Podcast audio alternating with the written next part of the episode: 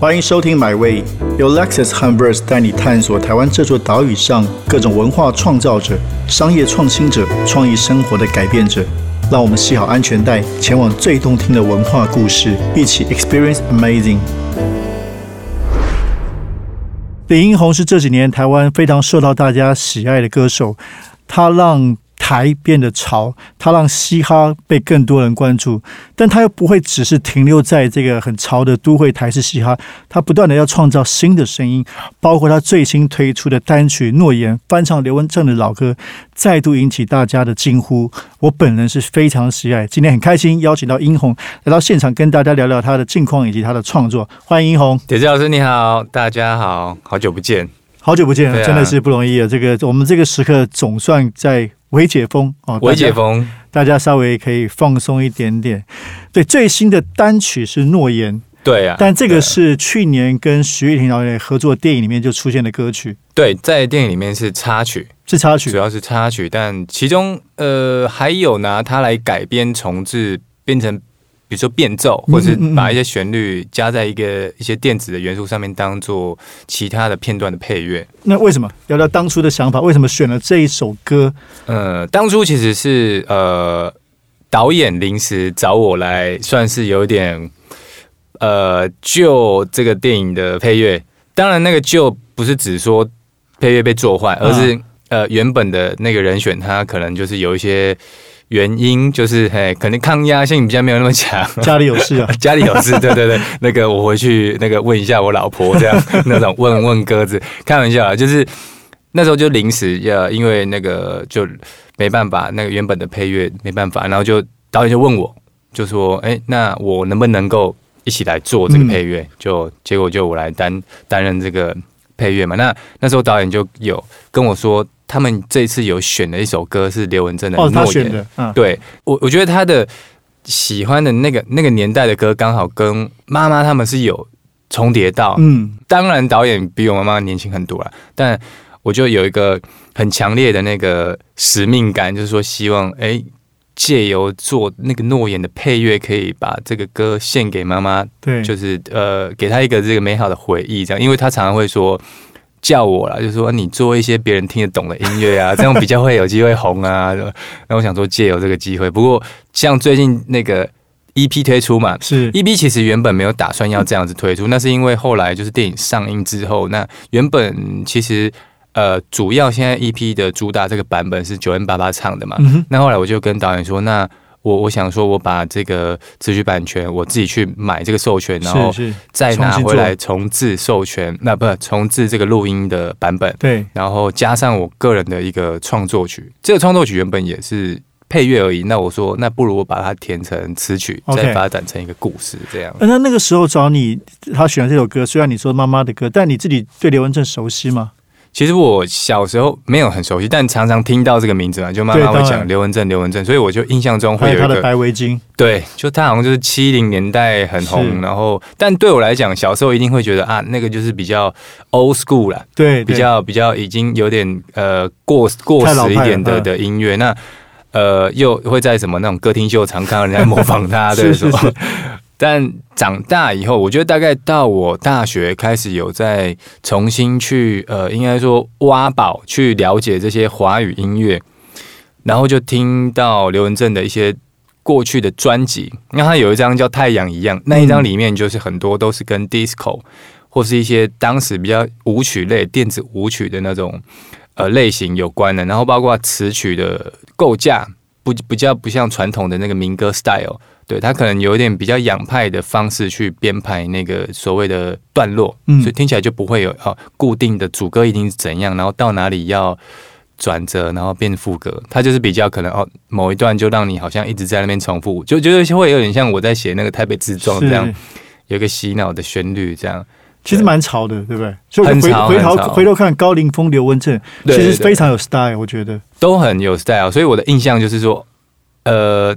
觉得那他们有一开始给我的印象有奇装异服啦，没有办法，一开始没有办法理解，对，但后来就呃，才觉得说啊，其实他们很前卫啊，在当时就敢这样子走在那么前面。其实你知道，我我自己算对流行乐小小的研究嘛，关心。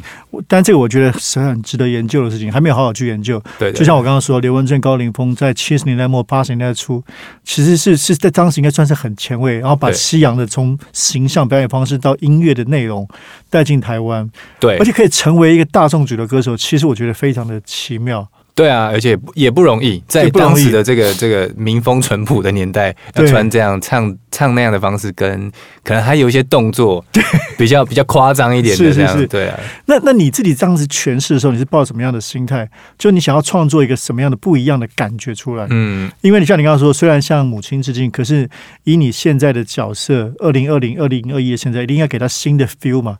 你是什么样的概念去做？当时第一个版本嘛，因为我先从电影开始做嘛，所以第一个版本我就先做一个比较可能八零年代的那种电子有一点复电子复古风，比较塑胶一点的这种电子合成器的声音嘛。那后来做完之后，呃，因为导演是也是双导演嘛，许玉婷跟许志燕，然后许志燕就说：“哎，这个听起来比较可能有点 old school，他也觉得老这样老气一点。”然后我说：“没关系啊，那我再做一个。”看看这样，然后所以我在做了另外一个版本，就想说那加一点点所谓的巴萨诺瓦这个，哎，gay 掰一下，然后给他一点点都会的节奏感。然后因为呃，我想要把一些就是喜欢的老元素跟新元素一起加在一起嘛，所以我就找了一些呃，像以前那种有一些旧的鼓机呀，drum machine 的一些声音，很像以前在菜市场会有卖那种电子琴，它会放到嘟嘟嘟滴滴嘟嘟，很特别去找，就把那样的音色放进去，然后加入一些，因为其实我还是这个算是被归类在嘻哈类型的创作音乐人，所以我就是。特别把这个鼓跟 bass 调的比较生猛一点，就因为我在想象那个呃这首歌，就是希望借由这样的创作，回到可能哦小时候某一段很开心的美好回忆那。也借此就是说哦，给妈妈听这样，所以我都会想到说，以前小时候可能在那个自己最怀念的旧家那个菜市场在闲晃嘛，然后我就会记得，以前都会有那个业务在卖那个电子钢琴，然后他们都会放很大声，然后就是那个重低音会特别的的的。突出，对对，所以我在混音上面也有稍微去用这个方式想象，超级用心的，对对对，所以其实其实就是有做一些这样的融合了，然后包括我说还有还有一个只有钢琴的演奏版本，那个就是电影里面有很长一段的呃一场戏，但电影里面没有用到那么多了，但我会觉得哎这样很可惜，就希望说它还是一个呃。它是一个独立出来的一个情情节，一个情景。对我来说，那我就没有特别想太多，只是觉得说必须还是要让他嗯有一个机会让大家听到啊。但没想到，其实很多人他们只听，他们可能甚至也还没有看过电影的朋友，他们就会说：“哎，这个听完他们会想哭啊，很感动啊，什么？”那你妈妈呢？我妈其实没有跟我讲什么，不是做给她听。我做，我说，对对对，我刚刚忘记讲，说我是要做给她听嘛，然后。就哎，那我想说，那这个老歌你总算应该要听得懂吧？就对吧？我的歌你听不懂没关系。不冲撞啊！对，结果我回到家，他就是问啊，那个你芒果要不要带几颗回去吃？我那边还有买水蜜桃的，所以你至今还不知道妈妈的感觉。他可能偷偷听的哭了。我我觉得他应该有有有听啊，那呃，只是可能也不不便表达，可能我可能他觉得哪边需要改善，但又怕伤到我的自尊心，这样 默默让我自己去理理解。OK，那为什么会决定就是说，哎，去年作为电影的一个配乐插曲，那现在成为一个独立发行的单曲，嗯，是什么样的想法？觉得这太棒，一定要。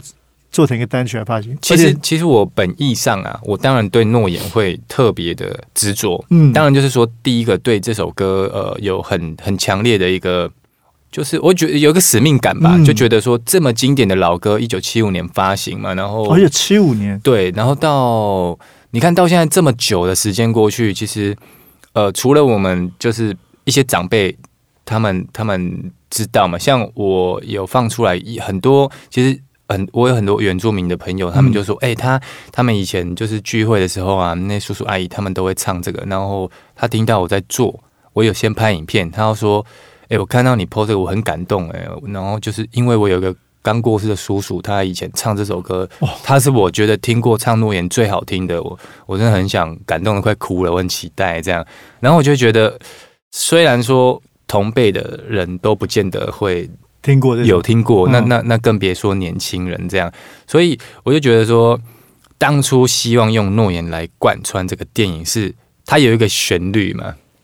就是我希望用这个旋律，在每一个电影的需要配乐的这个不同的戏里面去做一些变奏，或是说用一些电子音乐的方式去重新塑造它。那当然还要有它比较接近原本的样子嘛。就像我有演唱的这两个版本，然后还有钢琴演奏的版本。原本的理想状态是这样，但因为就是电影的呃架构上跟在剪接的同时。它有一些呃不可抗力的原因呐，就是它常常会有很多变化，那就会可能就会打散原本我要去尝试做的那个方式。了解。所以最后其实呈现出来的带诺言的成分，大概我觉得大概可能不到不到四十 percent。OK OK。对，所以我才会觉得说，那我应该要。把它单独拉出来，变成一个诺言的一个 project，就是让大家真正去从这个歌里面去认识到，呃，这个主题的故事，直接认识这首歌了。对对对对对。那你这次是发一个 EP，对，然后直接上 YouTube，对，就比还没有上串流平台就先上 YouTube。没错没错，是跟去年哎，就像水哥一样。哎，对，为什么水哥一样？跟我们分享这个在音乐产业上面，这个是什么样的一个策略思考？水哥那时候其实主要是因为做很久，就隔了跟第一张专辑隔了很久。对啊，对。然后因为中间其实等于说那个呃不是在同一个密集的时间里面创作嘛，就很分散。嗯。但当然它就是分成呃比如说三首歌一个时间的感觉。对。三首三首三首凑起来大概就接近十首这样。然后我就到后面已经觉得太久了，拖太久。那接下来又要重新酝酿，要让自己。呃，假装这些全部都是新的，这样对我来说当然是旧的啦，但对大家是新的。只是我会有点觉得，哎，尴尬尴尬。那我就跟迪拉说，我我们要不要尝试一个方式，把它丢上去？嗯，YouTube，因为像我以前在听一些呃独立音乐，或是国外的一些也算比较偏独立音乐 indie，他们都就是很很习以为常的，就是专辑可能还没发行，就先有一个呃就版本全部的专辑丢到 YouTube 上面这样。然后，当然，我那时候跟迪拉讨论的就是说，我们希望让大家先回到音乐的这个部分，所以只拍了一个那个鱼缸的画面，荧幕保护城市。对，就其实也没有希望要尝试什么新的手法，就是行销手法也也不特别，是 就真的只是觉得，呃，回到音乐上，然后大家不要再只用视觉的方式来。呃，比如说哦，艺人穿的很好看，穿的很帅，所以我们才能够先从由外进入到这个音乐。但没想到，嘿，效果还好。但不过，我还是觉得这个是我的本质，对对对待音乐的本质。所以我觉得这一次在诺言的 EP 上，我也是蛮蛮乐意这样的，就是把这个音乐分享出去。就是我不会在一开始就要想说，呃。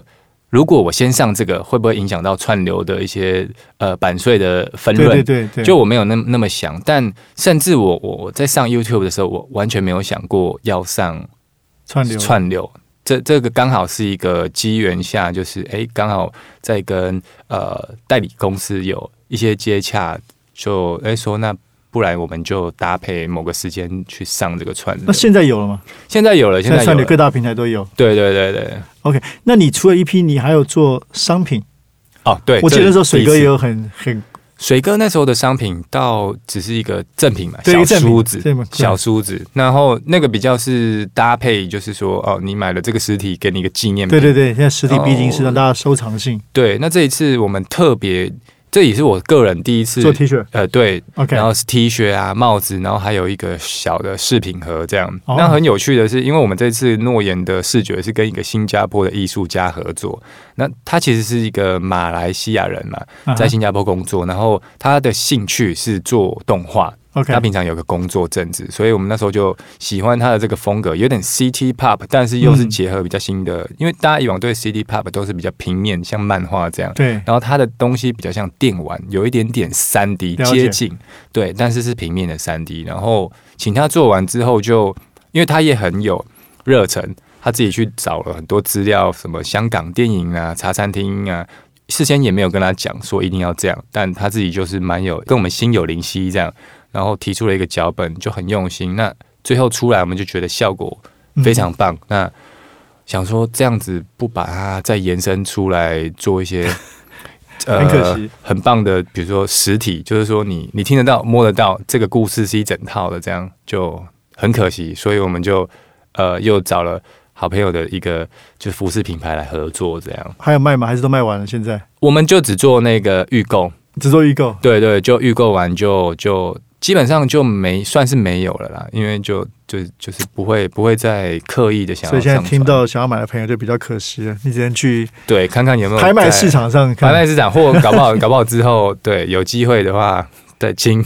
对啊，那其实这个单曲这个 EP 是你去年独立成立工作室之后第一个作品，就去年离开了原来的唱片公司颜色，然后自己成立了三点水音乐工作室。对，是是什么原因让你决定这个独立单飞？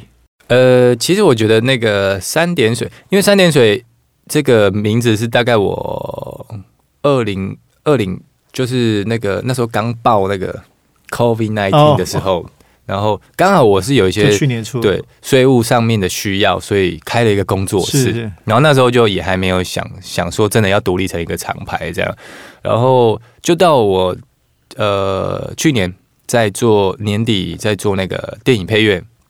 然后我觉得大概是从九月开始，那个真的进行的时间是差不多九月吧，真正进入那个状态。然后中间真的有一度就是太投入了，投入到有一点走火，差一点走火入魔了。我觉得那个那个状态有点就是一个疯魔吧，就会有一点点觉得我真的很棒，很很很好，就是完全进入一个另另外一种奇怪的状态。然后别人说什么就都好像没办法。去听得进去什么的，然后我那时候就做了很多冲动的决定。我觉得，呃，开一个公司也是，对，那时候就只是觉得啊，那我呃去外面找一个地方，市区找个地方好了，那干脆把家里的东西就搬过去，把生活跟工作隔开。那所以，因为找了一个地方嘛，那就哎，那就顺理成章就要进行装潢，然后。可能录音室也要弄，那再来就是要登记一个新的公司，然后还要想公司名字什么，就是变成说这个局一开了，他他就是得要越来越大，对，一直走下去。那我是没有想过，真的 弄假成真 啊！对对对，原本只是那感觉怎么样？就是现在自己要处理很多事情，嗯，原来是有公司很棒的公司帮你处理，现在是自己要做很多这个，像你刚刚说的，可能从装修啊、打理啊，到个人的概念宣传啊，对这种独立的感觉。感觉其实一开始很累，然后一开始我我刚弄的时候，真的很多事情在跑，包括行政这些嘛，然后数字每天都是这些。那对，我醒来的时候，其实就呃会觉得我我干嘛要这样？会觉得这样就是要不要把公司收起来？可是又会觉得好像也才刚开始。但我觉得大概过了几个月就好了。然后那个感觉我觉得蛮蛮特别，就是在整个过程中。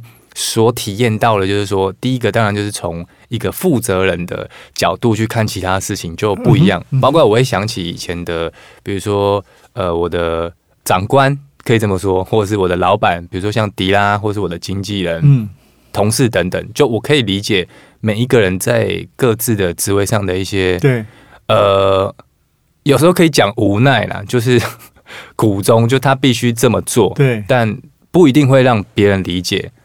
就是每个位置他的考量哈，对，所以我后来就理解到说，哦，其实负责人也有本身无言的时刻，很多事情讲了，别人不一定理解你你在想什么。然后，但我觉得也蛮好的，是说我更有一些呃同理心的这个成分会更大，就是那我要理先理解别人，包括我的同事们，对，包括包括我的合作对象，包括我我跟外面的合作对象这样，然后再来就是。我后来调整一些心态，因为我觉得，就我开始会去看一些创业人士的一些呃分享经验谈，包括有时候看电视会转到那个什么台湾一千零一一千零一个台湾那个，我会看，就虽然就是他们只是要可能卖吃的，但每个人的节目，每个人的心法都每个人都有一个心法这样，然后。我我后来调整是说啊，那我就把自己当做重新念了一个。就就还还在修学分，念大学，那只是说现在工商管理对，现在这门课是必修，然后因为以前修必修就是会很痛苦嘛，就是，但我就是希望说，如果没办法到一个很高分过关，至少要及格，及格才可以再往下这样。哎，你这个我应该，我跟你应该好好聊聊，因为我跟你一样，去年创业。以前我也在，我也是以前都是跟别人工作嘛。对对对。之前在不同的机构，不管做总编辑啊，或者去之前在文化总会，嗯嗯，跟你一样，我二零二零创办现在我们这个 Verse。哦，二零二零真的是对变化很大，在疫情中创办，所以这一年我也第一次当老板，好吧？然后第一次像你刚刚说的这些事情，对，很有感触，是是也是。感觉对啊，跟跟你一样，都在这一年嘛，就这一年从二零到现在第一次做老板，嗯，对。那以前当然就是不用想太多，领薪水嘛，对。那现在是发薪水嘛？哦，对啊，然后也也现在也没有责怪的对象，感触的，对对对，怪天怪地，对。那一方面要做内容，一方面要去每天要去找钱，跟业务员一样，对。那你真的真的，你你们多少人呢？其实大家可能听众有人好奇，像你这样一个小独立的工作室，其实我们有哪些编制？四个人，目前对我目前的一个状态。OK，当然，因为目前主要还是在处理我的这个音乐或者是说艺人的部分。对对，那我觉得我在设定这个自己的公司或工作室，主要是希望它是一个生产音乐的一个。一个地方啦，就是说我们可以从外面做制作案，或者是我们自己做自己的制作案。对，那呃，其他呃，像周边这种东西，就只是说一个呃季节性的、有趣的。我懂，我们有周边了。对啊，对啊，对啊，这是我们的 T 恤，这也是。我现在穿的是 Bruce 的 T 恤，是我们跟占卜合作的。哦，占卜，OK。对，我们跟占卜合作 T 恤跟口罩，嗯，就做杂志跟做音乐一样，黑色。对对对，都要做做周边嘛。对，那回到音乐，就是像你自己，比如说之前大家给你的标签，跟那个台台北之状是比较潮的台式嘻哈，对，可是诺言完全不一样，不一样，不一样。对，所以你会音乐风格上，你是希望自己不断的变化吗？就是不断想要尝试新东西，还是你希望有一个很强烈的属于自己的风格？因为我其实也没有想过，嗯，就是要要去营造一个所谓的风格。对，那我我我其实习惯的还是说。就是说我喜欢怎么样的音乐，或我我曾经听过、累积过的这些音乐曲库，在我自己的脑袋里面。然后当我在做呃音乐或编曲的时候，可能就会希望借着这些外在的器材，去把那个脑脑海里面对音乐的一些颜色表达出来。但我觉得可能像台北直撞，就是大家需要有一个标签呐来看我，这样我我才能够被被被归类。但其实我也不完全说。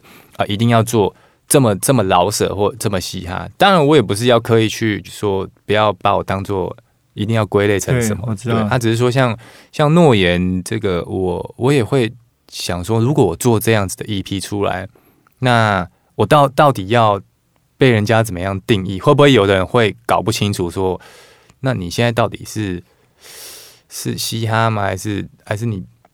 就是我有时候会去想，会不会这样？可是。因为也没办法，因为我就是顺着那个创作的当下创作的感觉。我我因为我其实常常会想这个问题。现在你看现在的这个数据时代，我常常也会跟朋友聊嘛，就是说我们要看数据，然后每天起来又会被就是啊，你可能发一个文章，你看你会先看那这个赞数多少，对，然后都被控制，我们都会被控制了，对，然后你会用这些数字来去来去呃评估。这个作品的价值，所以我一直觉得这样很奇怪。当然对我来说了，然后不过我还是会去观察，说那现在大部分的人喜欢怎么样子的方式。嗯，当然其中其中呃比较大的点阅率的，包括的成分可能娱乐居多嘛。对对，那我也不是说我的歌就就就比较高尚啊，只是说呃会怀疑说那呃自己应不应该要也要去所谓的讨好一下。或者说服务一下群众，对，只是只是每当我想完这件事情，然后再重新坐在那个我的创作的工作空间前面，就我觉得那个身体反应就本能反应就不由自主，还是会顺着自己的，嗯嗯，的那个对啊，对对，内心想要讲的东西，就最后我觉得还是没有办法去做。可能对我我我希望他是照着那个哦，可能流量会变高的方式。对对，这就这就真 rock 啊。哦，真的吗？对，我们就其实我们研究摇滚乐嘛，什么是摇滚乐？其实也不是音乐形式，而是说你是不是真的 follow 自己的内心的创作嘛？对对对。那相对比较不摇滚，我们会说好像是越迎合市场。你知道市场什么？是为了市场打造，而不是。表达你自己最内在的一些东西。对，当然所有的创作一定都在这两者中间的，没错，不会有人不考虑市场。只是说更 rock 一点是更靠近自己嘛，或者你更靠近市场。它是一个相对，我觉得它绝对不是一个绝对的。对啊，对啊。所以说，我觉得你这样讲是很棒，因为也没有给自己的设限，反而是看自己的内心。对，就是还是希望这样。但是我觉得每一个创作对我来说都是一个很重、很强烈的体验。当然，就是我我还是用一个真实、很诚实的这个个人的经验来来回应，去给呃表达，这从作品里面给大家去感受。那就是可能不见得说适合一般的大众朋友。那他可能也，比如说也有的朋友，他听完这个诺言会上去。呃，YouTube 下面留言嘛，那因为现在就是我自己偶尔会去看，以前我是从来不看，因为就是会有很多他就是没有理由就想要批评你、攻击你。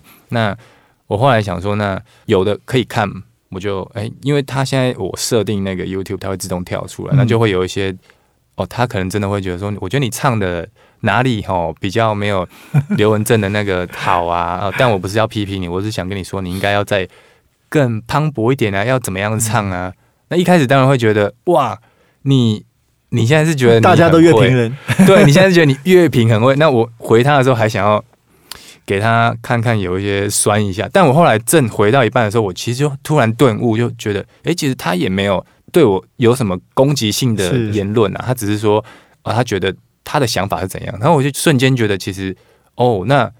我应该要谢谢他，然后希望你之后再多给我一些评，没有错，评价好的不好都没关系，让我知道，我才能够了解你们是怎么样看待我音乐。但有时候就是会遇到一些这种欠人家，就是把它丢在垃圾桶里面，就是像我有时候就前天就突然。因为睡醒那个通知跳出来，就有一个难听到爆，这样我就直接给他检举，然后 检举 仇，就那个仇恨言论。对，因为我我觉得我还是需要尽一份这个地球人善待环境的一份心，就是这个垃圾不落地。哎，我不会丢垃圾，但别人丢了，我还是把它捡起来丢在垃圾桶里面，这样对，不要影响到别人的心情。对，因为这的确是一个像你刚刚说的，他评论你。那不一定是专家，现在是人人都在评论的时代嘛？对，包括你个餐厅，对，Google review 大家的，所以对啊，的确要习惯这个事情哦。对对对，那尤其是尤其是比较善意的，真的是可能哎，他不一定欣赏这个，大家可能有他自己的想法，我觉得也可以去听一听不同的想法。没错没错。那当然，真的酸民的，然后只会。只会这个，那就是可以不用理他，对啊？那个可能他也没有吃过这间餐厅，就直接给你评一颗星，很多对，这种就很莫名其妙。对，然后也有没看过杂志的，就来讲一些哦，他觉得文化杂志应该怎样怎样。对对，然后说，可是我还没看过了。我说哦，没看过，那你对啊，你为什么要这样子？最后一个问题啊，聊聊刚好，因为这个新的一批嘛，那新的事业，所以应该有新的专辑在准备。目前有在开始筹备啦，就是说先写一些内容。那大概创作的想法会是什么？譬如说国语、台语，你你通常创作这也是自然流露出来吗？对我像以前人家都会呃觉得我好像都创作台语嘛，对。但其实我近期很多都没有刻意的去掺杂这个台语跟比如说国语这样，就是反而像诺言这个里面的。对，应该诺言里面全部都算是国语，当然当然，包括我自己创作的那一首《迷魂香》也是。那我觉得我接下来还是会就是顺其自然呢，就也不会觉得一定要国语或台语。只是你是先从主题来构思吗？然后脑中流露出那些文字，还是说呃，先从主题？把你把你把你大脑挖开，看创作的过程，大概都是先从先有一个主题，嗯，先有个主题，就可能我觉得那个主题的感觉就很像是一张纸放上去，你开始先描一个边，那它如果是一个人或是一个女人，那我再慢慢女人，OK，那就画长发或是要加一些睫毛，让它更像女人，对，就大概一个这样的方向啊，就是先有一个轮廓，然后慢慢再我让他带领我这样慢慢加来，但。目前我除了帮别人制作嘛，主要现在手边有一些制作案。对，然后我觉得我自己接下来希望做的，每天晚上想的都很多，有时候会想，因为脑海里面都会自己想象，就会自己放音乐，然后可能呃，有时候想一想电子不错，然后我我我比较想说呢，能不能够做一个真的是华语，嗯，华语的，比如说以前我们呃七零年代、八零年代那样子只写歌的方式，就是就是说，比如说像民歌也好，或是八零年代一些呃以这个日文歌、日文曲为一个模仿方式的那种唱法的，就我我看看能不能把这样子的方式再带回来，然后融合在现在的编曲。哦，所以这个延延续这个诺言，有点类似这样。重新挖掘旧的台湾的那些音乐，但是用新的方式来诠释。对的，因为因为其实我觉得近一年多啊，很多这个翻唱啊，对，都蛮厉害的，就是把以前旧的老歌重新翻唱成现在新的版本。那我觉得其实蛮有趣的，就是对现在年轻人来讲，那个又是一首新歌。我觉得你这想法很有趣。我想到像我们大学的时候听伍佰，那时候我大学九十年代初期，他开始唱，比如《素兰要出嫁》。哦，对对对，就是他们那个时候去翻唱台语老歌，以前可能没有这样嘛，从五百到齐秦，创造新的一种音乐语汇。那现在你这个大家觉得本来蛮有点台的歌手，重新翻唱国语歌，对对，用你现代的方式、电音的方式，其实非常非常有趣。对对对，我觉得这样很棒哎，对，很棒。因为大家看到，其实还过去很多的，包括我们自己台湾的音乐资产，过去那些音乐的前辈，其实都应该被挖出来。对啊，在我觉得你应该蛮适合高凌风的，高凌风哦，七块买。那个大眼睛不错哦，对啊，对对啊，应该那首很好听。对，那个我最上次最印象深刻，应该就是那个庾澄庆哈林哥的版本的。在后后来好像就后来好像就就比较少有人在我觉得蛮适合你的。好，大眼睛不错。好，今天非常谢谢英红哦，谢谢。那请大家这个。赶快上去听一听他这个独特的诠释的版本《诺言》。如果你是这个年轻的朋友，可能第一次听到这首歌，那你也可以去听听当初刘文正的版本。我觉得这个《诺言》不同的刘文正到李英红的这个不同世代对话，其实是这样的对话，让台湾的音乐文化更为丰富精彩。那也期待英红今年很快给我们听到新的专辑。谢谢，感谢，谢谢，谢谢铁子老师。这趟旅程已经到站了，感谢你的收听，也让我们一起期待下趟旅程的风景。别忘记订阅买位。本节目由 Lexus 和 Verse 文化媒体联名出品。